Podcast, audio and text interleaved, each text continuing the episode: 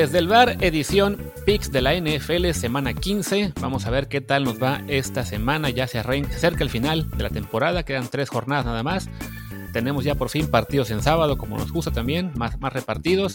Ya pasó el, el jueves de Chargers contra Raiders, un partido en el que ambos querían perder. Al final los Raiders le pusieron más ganas y le dieron la victoria a unos Chargers que de todos modos deberían correr pronto al coach Anthony Lynn. Pero bueno, hablemos mejor de los partidos de hoy. Yo soy Luis Herrera. Yo soy Martín del Palacio. Eh, pues sí, va...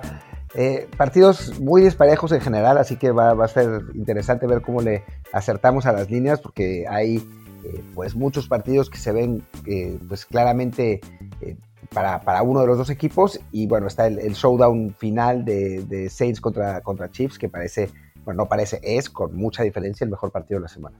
Así es, pero bueno, antes comenzamos con partido de sábado, que es el para que la gente esté pendiente, por eso sacamos este episodio un poco más temprano que últimamente.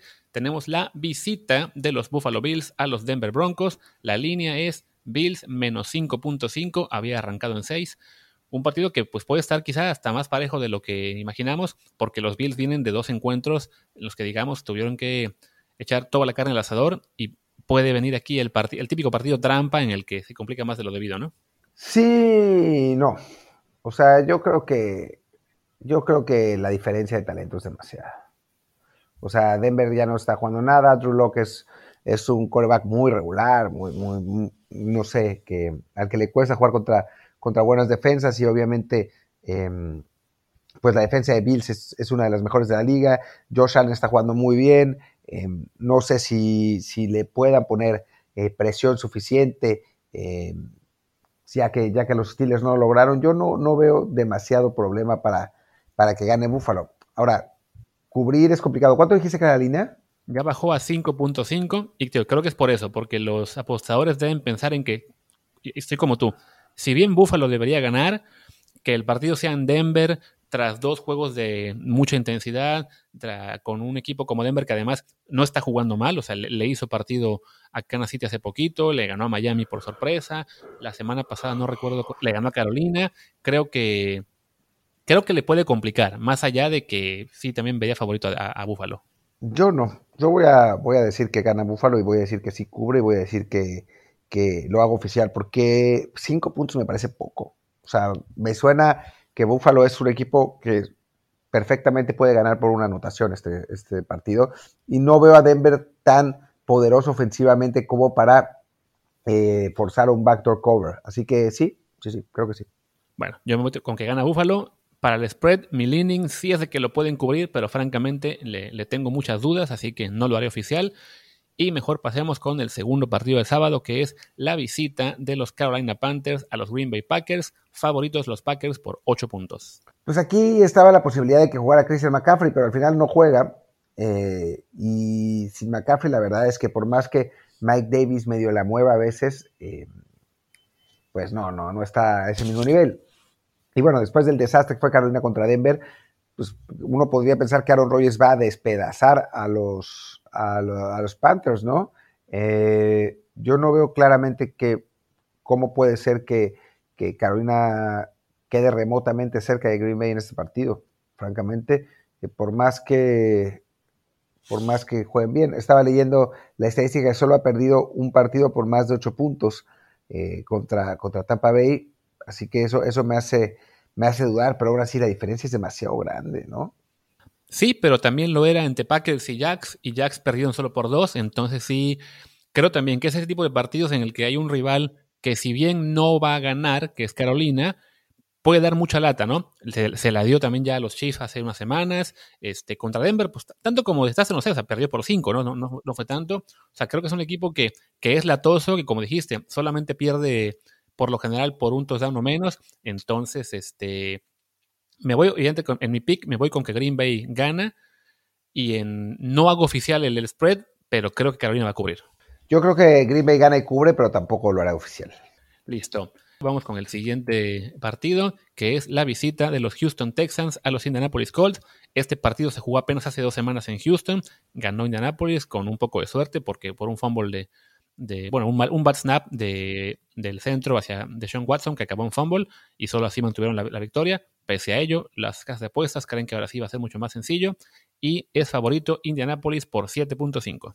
Sí, sobre todo porque T.Y. Hilton está jugando mucho mejor ahora. Eh, al principio de la temporada le estaba costando trabajo la química con, con, Philip Rivers, después de que el año pasado las lesiones no le permitieron eh, tener una gran temporada, pero los últimos partidos ha estado muy bien. Y otro que ha despertado completamente es Jonathan Taylor, ¿no? que, que había arrancado la temporada como con muchísima promesa y, y no, nunca pudo cumplir esa promesa porque jugaba fatal. Ahora es otra cosa, es, eh, se, ve, se ve mucho mejor el, el ataque de, de, Indianapolis y con estas dos armas, Philip Rivers parece un coreback funcional.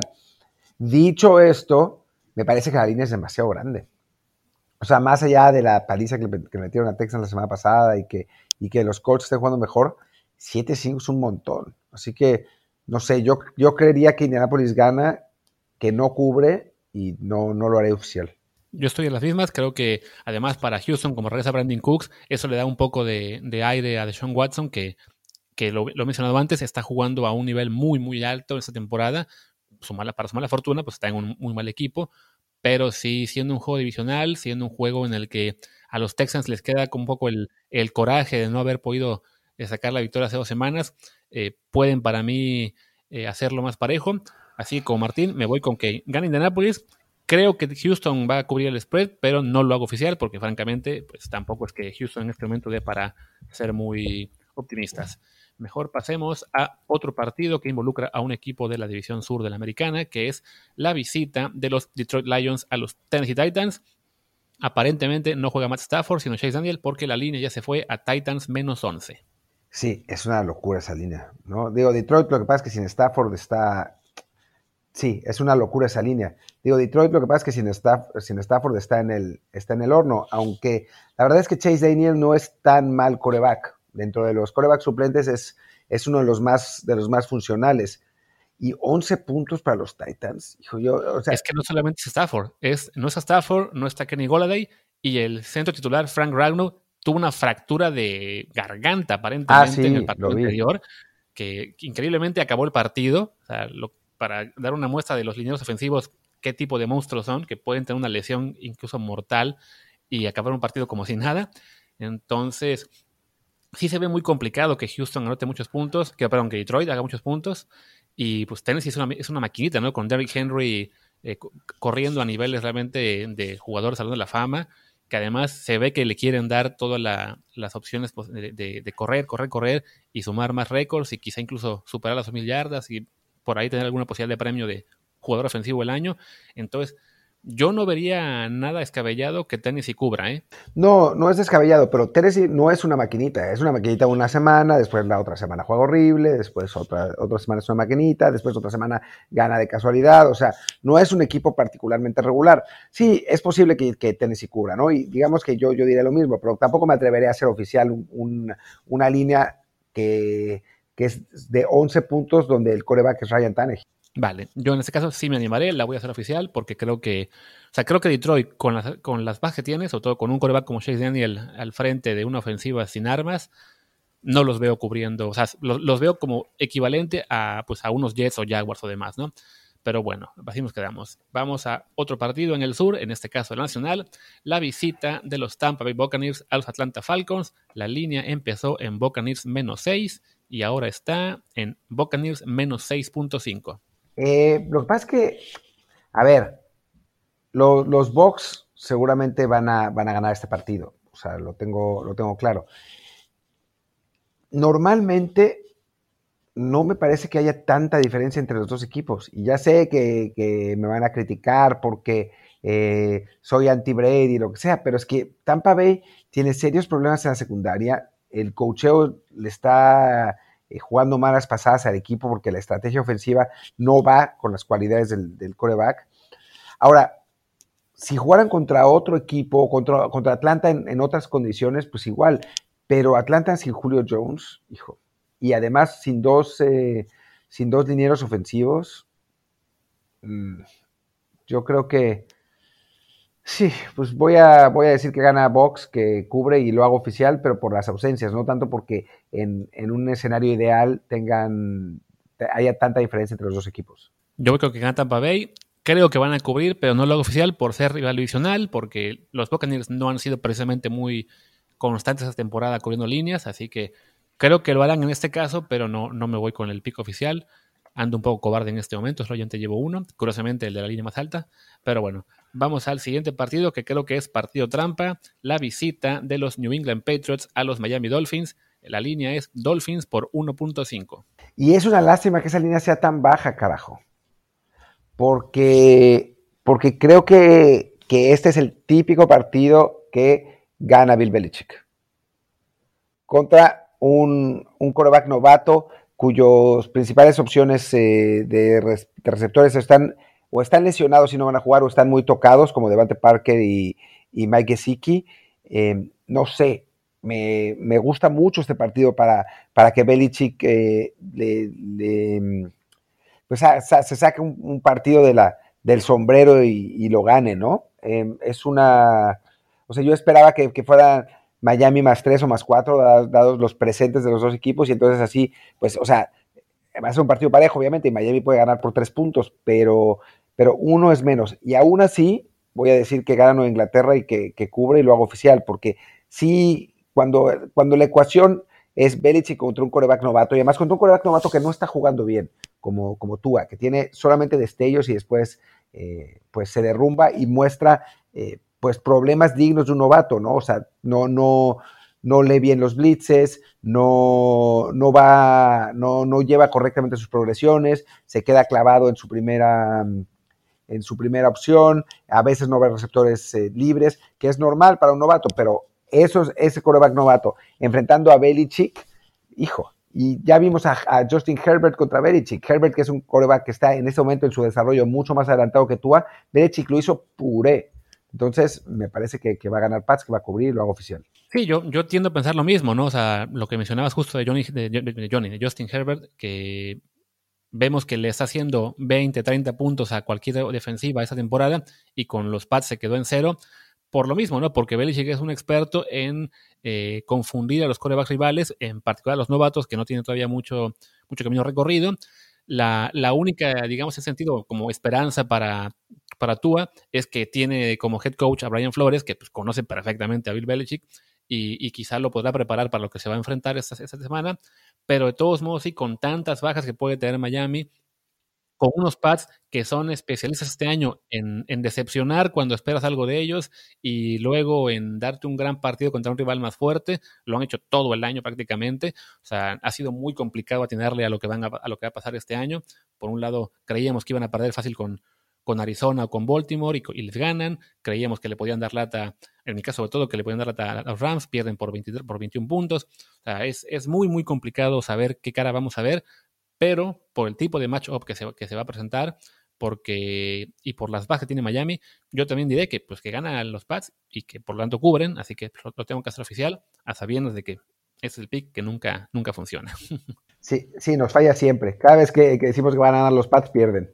En fin, vamos a ver si esta vez por fin le atinamos. Porque sí, además, porque bueno, otro punto en contra de los Pats es que en Miami suelen perder, sobre todo en diciembre, ¿no? Pero bueno, es, un partido en el que Insisto, huele a trampa. En todo caso, quizá deberían mejor no, apostar, sobre todo porque la línea es muy corta, ¿no? Pero bueno, si deciden hacerlo, creemos que, que Paz va a sacar este partido. Porque además, Belichick no quiere tener una temporada perdedora. O sea, para él parte de su orgullo es por lo menos lograr el 8-8 y para eso depende sí o sí de ganar este juego, porque el que sigue contra los Bills, ahí se ve mucho más complicado.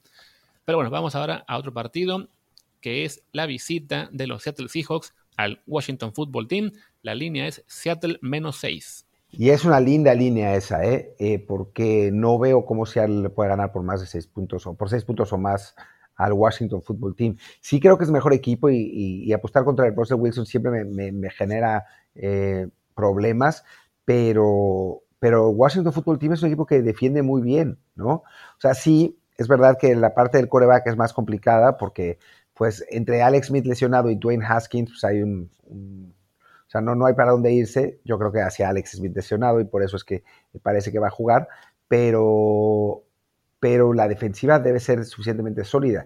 Yo, yo diría que gana Seattle, no creo que cubra y luego oficial, con la salvedad de que si el titular es Dwayne Haskins, entonces no hago nada oficial y, y si gana Seattle y cubre.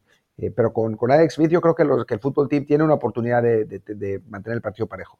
Entonces, al final, o sea, que cubre Washington, ¿lo tienes como oficial con Alex Smith? Con Alex Smith sí. Sin Alex Smith, eh, sin Alex Smith también lo tengo oficial, ¿eh? Ahora que lo pienso. Pero al revés, gana Seattle y cubre. Ah, ok, ya. Vale. Sí, yo creo que ese partido eh, hay posibilidad incluso de que Washington lo gane porque su defensiva es muy buena, ¿no? O sea, es una defensiva que, o sea, que está sacando partidos que su, su, front four es realmente pues, puros jugadores que fueron primera ronda del draft y Chase Young, que fue el pick número 2 este año, está jugando a un nivel cada vez más alto. Y Seattle a la ofensiva estaba mostrando pues, algunas debilidades en los últimos partidos hasta que él se enfrentó a los Jets y ahí sí, bueno, pues, todo fue felicidad y maravillas, pero pues puede resultar un, un, dato un poco engañoso porque el rival sí era realmente muy, muy flojo, ¿no? En cambio, este, ya contra Washington creo que veremos una situación mucho más complicada. Y de otro lado, la, el duelo también es, un poco paradójico. Duelo de fortalezas en lo que es la ofensiva de Seattle contra la defensiva de Washington. Y duelo de realmente unidades muy pinches, que es la, la defensiva de, de Seattle contra la ofensiva de Washington, sobre todo si no estuviera Smith. Entonces, si algún, o sea, si Alex Smith puede jugar y está, está bien, digamos, creo que incluso Washington por ahí puede sacar el partido. En todo caso, mi pick será al directo que gana Seattle y al spread, como Martín, me voy con que Washington cubre y que será un partido que se define por menos de seis puntos. Ojo que la defensiva de Seattle ha mejorado mucho, ¿eh? O sea, lleva tres o cuatro partidos que, está bastante mejor, que ya no es esa calamidad al que, todo el mundo le hacía puntos. Vamos a ver, ¿no? La ofensiva de Washington es catastrófica, eso sí, pero... Sí, no. Y te, iba a decir que, bueno, que ha mejorado ante rivales de ofensivas débiles, pero bueno, el que sigue también será un, rival con una ofensiva débil. Entonces, creo que en todo caso la, oportunidad para Washington es si consigue que el partido se mantenga en puntaje bajo, ¿no? O sea, que sea un, partido con quizá un 20-17, algo por el estilo, ¿no? Ya si, si Seattle consigue más de 21 puntos, ya está muy, muy complicado que Washington tenga alguna oportunidad. De acuerdo. Ok, pues vamos al siguiente partido, también de mediodía de domingo, que es Duelo en la edición norte, la visita de los Chicago Bears a los Minnesota Vikings. La línea arrancó en Minnesota menos 3 y en este momento sigue así, Vikingos, Vikings por 3 puntos. Berta, qué partido aburrido. ¿Nos lo podemos saltar? casi, casi. Pues, básicamente diríamos, yo creo que va a ganar Minnesota porque además se juegan ambos la, la esperanza de seguir peleando por playoff. Y más allá de que el pateador de Minnesota está saboteando el equipo, creo que sí tiene mejor roster los Vikings y deberían ganarlo. Voy a poner que gana Minnesota y que cubre, pero no lo hago oficial esa parte.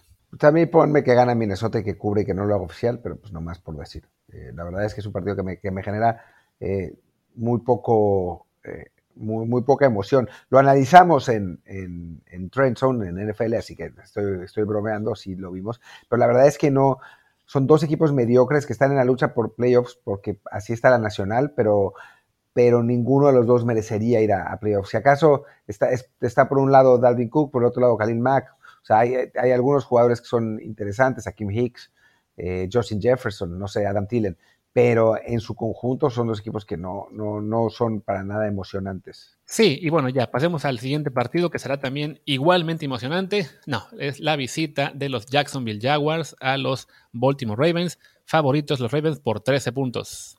A ver, si Baltimore juega como jugó contra, contra Cleveland, entonces, entonces me parece que, va a ganar fácilmente. El asunto es que Baltimore no ha jugado así todos los partidos, ¿no? Eh, contra Cleveland era un partido divisional muy importante para ellos. Perder hubiera sido gravísimo porque realmente los hubiera puesto en riesgo de, quedar, riesgo de quedar sin playoffs. Ahora la situación está más tranquila, así que creo que eh, se la van a llevar con calma contra un Jacksonville, que es un equipo que siempre mantiene, excepto la última semana, siempre mantiene los partidos parejos, ¿no? No, no ha sido fácil ganarle a Jacksonville, pese a todas sus derrotas. Y ahora con el resto de Garner Minshew, que sí es un upgrade con respecto a los anteriores eh, corebacks, pues yo creo que sí la puede armar eh, Jacksonville como para eh, mantener el partido más cerrado o, con un backdoor cover, ¿no? Así que yo diría que gana Baltimore, que no cubre, pero tampoco lo hago oficial, porque si Baltimore y Lamar salen como Mr. Hyde y no como Dr. Jekyll, entonces van a, van a ganar fácilmente. Coincido. francamente, una línea de 13 puntos parece muy, muy alta ante un equipo como Jacksonville que, siendo de los peores de la liga, se las arregla para, para dar pelea. Lo hizo contra Green Bay también en su momento. Lo hizo, si no equivoco, contra Indianapolis. Lo ha hecho contra Tennessee. O sea, no la semana pasada, la anterior me refiero. Eh, ha sacado muchos partidos en los que da lata, incluso se acerca a ganar. Le pasó hace un par de semanas contra Minnesota. Entonces, no se me haría raro que mantengan el encuentro en el rango de los 7 o 10 puntos, ¿no? Tampoco sería raro, evidentemente, que Baltimore lo gane por 30, porque sí, la diferencia de niveles es mucha, pero sí, en este caso particular, la línea sí me parece muy alta por tener un, equipo que sí ha dado muestras de que puede competir tanto en tanto, ¿no? Es diferente al de Detroit que yo decía, porque ahí sí creo que vamos a ver la versión más, más pobre de los Lions. Eh, así que bueno, como Martín, directo Baltimore para ganar y en el spread leaning Jacksonville, pero sin hacerlo oficial. Vamos entonces a otro partido, el que iba a ser el Sunday Night, pero estos equipos han caído tanto que ya mejor los mandaron al mediodía, ahí refundidos con todos los demás. La visita de los 49ers a los Dallas Cowboys. La línea es. La línea es, ya la perdí. Cowboy, no, Niners por tres puntos. Niners por tres, y me parece que es, que es una línea que está en donde tiene que estar. ¿eh? Eh, creo que los Niners son mejor equipo bueno, digamos, los retazos que quedan de los Niners son mejor equipo que Dallas en este momento, ¿no? Que los retazos que quedan de Dallas también, en parte. Lo que pasa es que Dallas empezó más retasado que los Niners. Em, este, este, partido, si, si, si, los Niners tuvieran a su coreback titular, pues por ahí se puede, podría ser más, más la paliza, ¿no? Pero como está, me suena que está bien la línea, lo que quiere decir que no veo una gran oportunidad de apostar. Em, San Francisco tendría que ganar y voy a decir que cubre, pero no lo hago oficial. Lo mismo, yo creo que es un partido un poco como el que era el, Chicago Minnesota, dos equipos mediocres que desafortunadamente nos pueden mostrar caras muy diferentes de un partido a otro. Entonces, si bien como Martín creo que va a ganar San Francisco y debería cubrir, eh, no me sorprendería para nada que Nick Mullen siga despedazando a ese equipo desde adentro o que por fin decida eh, Kyle Shanahan usar a, así better y tampoco le funcione porque Dallas esté buscando esa chispa para cerrar el año con Andy Dalton y tener una, mejor cara de, cara al siguiente temporada. Entonces es un juego en el que francamente si no, no hay mucho value en la línea para apostar y por lo pronto, pues sí, para la quiniela vamos con los Niners, pero no, no los veo como una opción atractiva para meterle dinero en caso de, de que alguien decida hacerlo, ¿no? Mejor pasemos al siguiente partido, ya con los juegos de la tarde un partidazo con una línea muy pareja, la visita de los New York Jets a los Los Angeles Rams, favoritos los Rams por 17.5. No tengo muchísimo que decir de este partido. Van a ganar los Rams, van a ganar fácil. Por 17.5, pues no sé, es una brutalidad de línea eso. O sea, si, si el coreback fuera Patrick Mahomes, ok, pero siendo Jared Goff, 17.5 me parece muchísimo. Entonces, pues, voy a decir que gana Rams, que no cubre y no lo hago oficial, pero pues, obviamente no voy a apostar a favor de los Jets, por Dios. Entonces, eh, pues eso. O sea, no, no, no hay muchísimo que decir. Por más que los Jets sean infectos, 17.5 para Jared Goff, no. Sí, vaya, evidentemente es una línea que no sería escabellado que se dé, porque a fin de cuentas, la semana pasada los Rams ganaron por 21 puntos y los Jets perdieron por 37 o algo así, pero eh, sigue siendo una línea realmente muy, muy alta para un partido NFL en el cual bien podríamos ver a los Rams eh, así que chacalear un rato y simplemente dejar vivir a los Jets o que los Jets saquen todo el coraje que no mostraron la semana pasada ante los, ante los Seahawks y busquen esa sorpresa. Recordemos que siguen sin ganar un solo partido, van 0-13 y aunque los fans y Martín están en ese momento ya eh, deseando que llegue Trevor Lawrence, pues los jugadores y el coach actual eh, lo que quieren es ganar un juego aunque sea por orgullo propio, por, por salvar la temporada, por, por eliminar esa marca de 0-16 de su, de, su, de su carrera. Entonces, pues el esfuerzo puede estar ahí, ¿no? No creo que pase, no creo que ganen ni de broma, pero se podría dar que por lo menos lo pongan un poquito más parejo. Así que vamos a poner como Martín que gane Rams, y que quizá cubren, pero tampoco lo hago oficial. Perfecto. ¿Cuál es el partido que sigue, ya que estamos en los de la tarde? El partido que sigue es uno interesante, por son diferentes, la visita de los Philadelphia Eagles con Jalen Hurts a los Arizona Cardinals. La línea es Arizona por seis puntos. De acuerdo, en el tiempo que he visto la NFL, que son muchos años, y sobre todo en los últimos años, eh, que, digamos ha, cambiado un poco la dinámica en cuanto a los distintos tipos de coreback que hay, se, presenta una, situación bastante recurrente, que es que cuando un equipo cambia de coreback, eh, con poco tiempo de advertencia, digamos, eh, con algunos días o una semana, el siguiente partido suele ser mucho más competitivo porque no hay suficiente video de ese coreback. Entonces, todo el game plan que, tenía, que tenían los coaches del equipo rival para el coreback habitualmente titular se va al traste y entonces tienen que hacer un nuevo game plan a toda velocidad y no les da tiempo suficiente como para que eh, pues puedan implementarlo de manera efectiva. ¿no? Creo que eso es lo que pasó con Philadelphia y Jalen Hurts en, en, la semana pasada en el partido contra Saints, pero dudo que vuelva a suceder cuando enfrenten a los Arizona Cardinals porque ya hay video eh, muy claro de Jalen Hurts, de sus... Eh, de, sus ventajas, de sus desventajas, de sus manerismos, de las cosas que hace. O sea, es muy... La NFL es una, liga que está muy sujeta al detalle, ¿no? Y entonces, si los, si los coaches tienen tiempo de analizar eh, suficiente video, entonces van a poder establecer un game plan contra, contra el coreback en cuestión. Creo que eso es lo que va a pasar esta vez. Por eso creo que va a ganar Arizona. Ahora, seis puntos no sé si es demasiado, porque Arizona es un equipo que no defiende bien que no tiene una buena defensa, que no tiene un buen coordinador defensivo. Entonces, me parece que puede ser mucho. Se puede decir que gana y que cubre, pero, pero no me atrevo a hacerlo oficial porque creo que es demasiado alta esa línea eh, y, no me, me, siento incómodo. Pero sí estoy convencido de que van a ganar los Cards.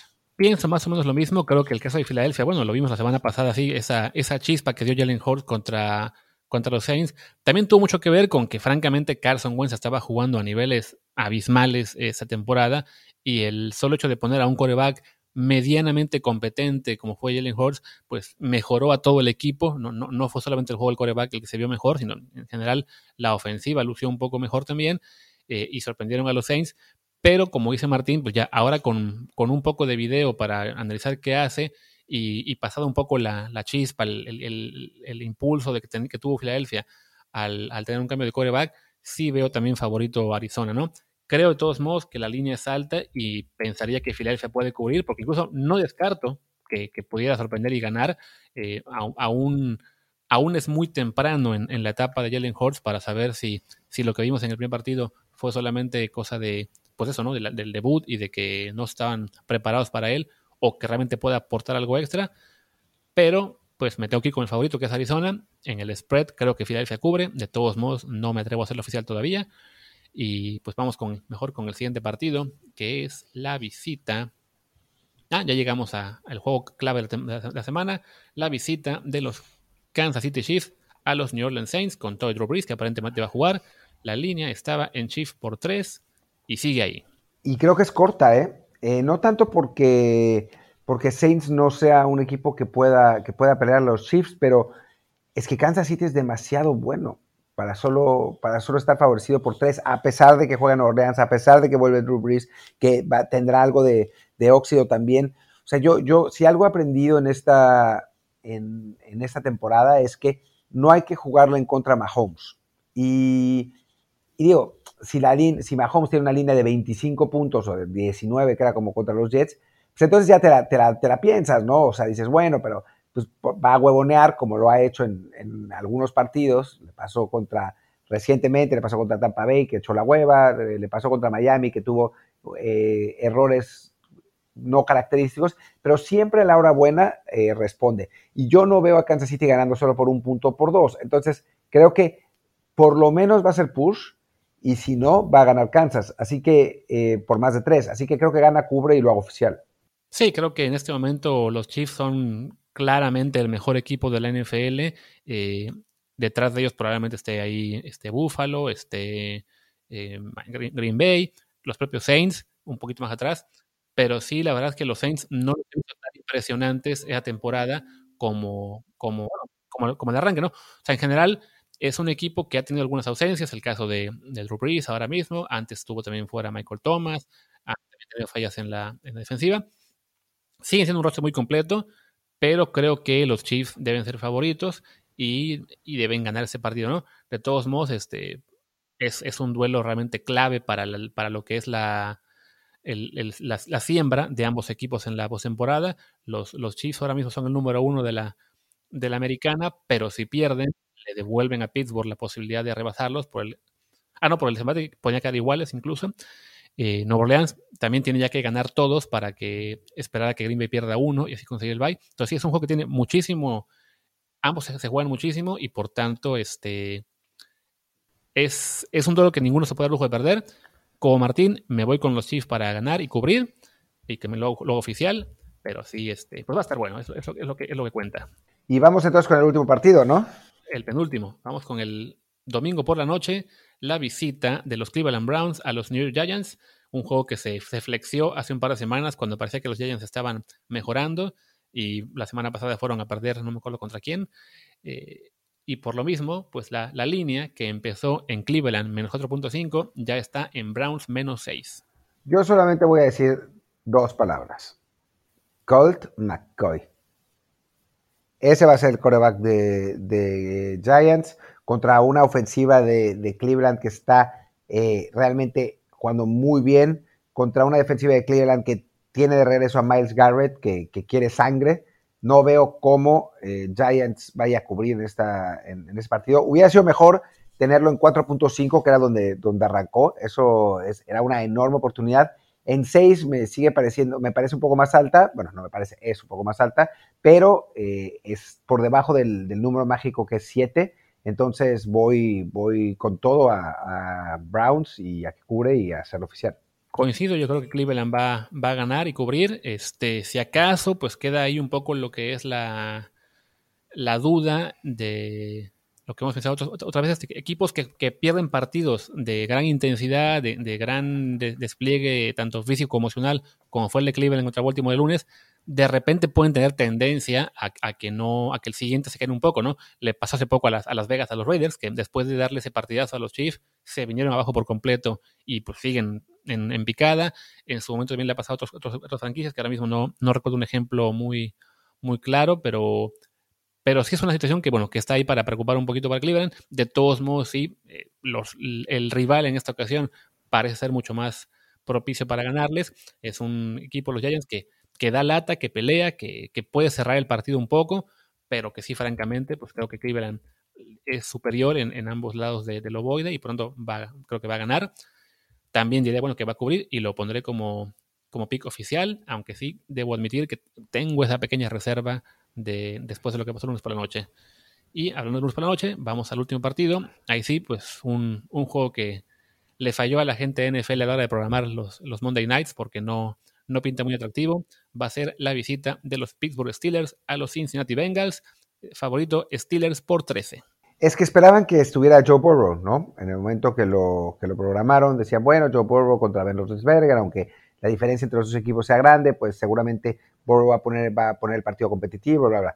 No estando Burrow, y además eh, con Brandon Allen, que salió lesionado la, semana pasada y quién sabe cómo va a estar, eh, pues está, está muy fea la situación para, para los Bengals, ¿no? Eh, se, ve, se ve realmente muy complicado contra un Pittsburgh que necesita recuperarse de las dos derrotas consecutivas, unas dos derrotas que han sido, hay que reconocerlo, desafortunadas también, porque pues, los, receptores de, Steelers han soltado un montón de balones y además el, equipo ha tenido muchos lesionados, entre ellos Marquis Ponzi, un jugador muy importante, ¿no? Ahora, es, la línea es muy, muy alta, pero creo que los Steelers pueden, pueden cubrir porque, porque sí, realmente Bengals no, o sea, el no tener coreback contra un rival élite siempre es una proposición perdedora. Y en este caso me parece que los Bengals lo van a pagar. Así que diré que Steelers gana, que cubre y lo hago oficial también. Yo digo que Pittsburgh gana y que cubre, pero no lo hago oficial porque la línea sigue siendo muy, muy alta en un juego divisional en el que ya se enfrentaron hace unas semanas y sí, este, Pittsburgh ganó por paliza, pero estos Steelers no son un equipo que se haya distinguido esta temporada por, por apalear muchas veces a sus rivales, le costó contra otros equipos, entonces, y además, estos Steelers en este momento ya no son o no se ven tan, tan firmes como al arranque de temporada. Recordemos que llevan ya dos derrotas seguidas, apenas hace dos semanas perdieron en casa con Washington, entonces, pues sí, no, no me fío de ellos. No, no creo que Cincinnati les gane, porque en este momento para mí los Bengals son el peor equipo de la liga en términos de lo que pueden presentar en, un domingo. O sea, lo, mencionamos en los Power Rankings de, de que los pongo en número 32 eh, por abajo de los Jets, porque hoy mismo yo creo que los Bengals no le ganarían ni a los Jets, ¿no? Porque pues, al no tener a Joe Burrow, no tienen realmente nada que competir, ¿no? Por lo mismo, bueno, pues vamos con Pittsburgh, pero sí, no, no lo oficial porque la línea se me hace demasiado alta. Y pues ya, con eso llegamos al, al final de los partidos. Repasamos rápido los, los picks de, que hicimos en estos encuentros.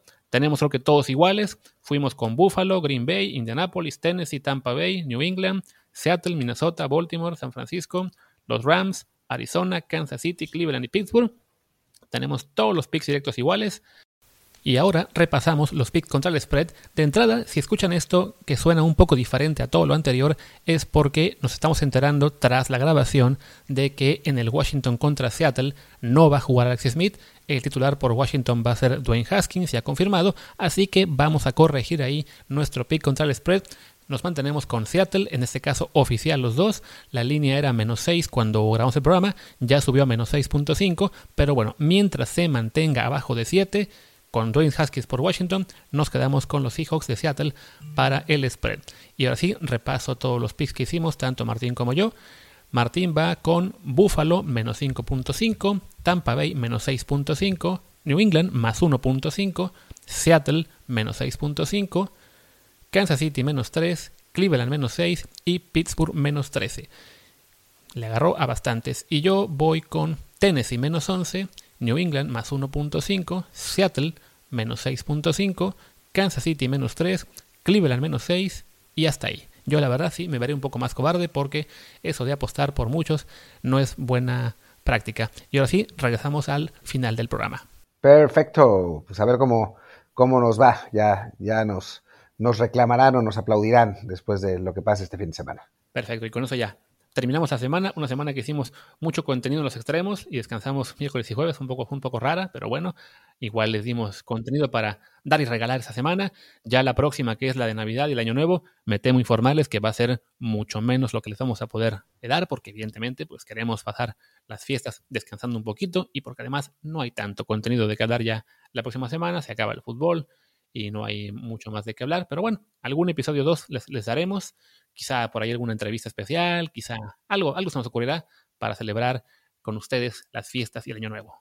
Así es, entonces no, no nos despedimos ni, ni mucho menos, aquí estaremos seguramente el lunes em, con, con, también la pelea del Canelo que se viene este fin de semana y, bueno, la, la, Conca Champions y todo eso, que, que te, va, a haber, va a haber partidos, pero, pero sí, vamos a, a, tomarla con un poquito más de calma estas, estas próximas dos semanas. Igual estaremos de regreso el, el, año que viene con la segunda temporada de Desde el Bar.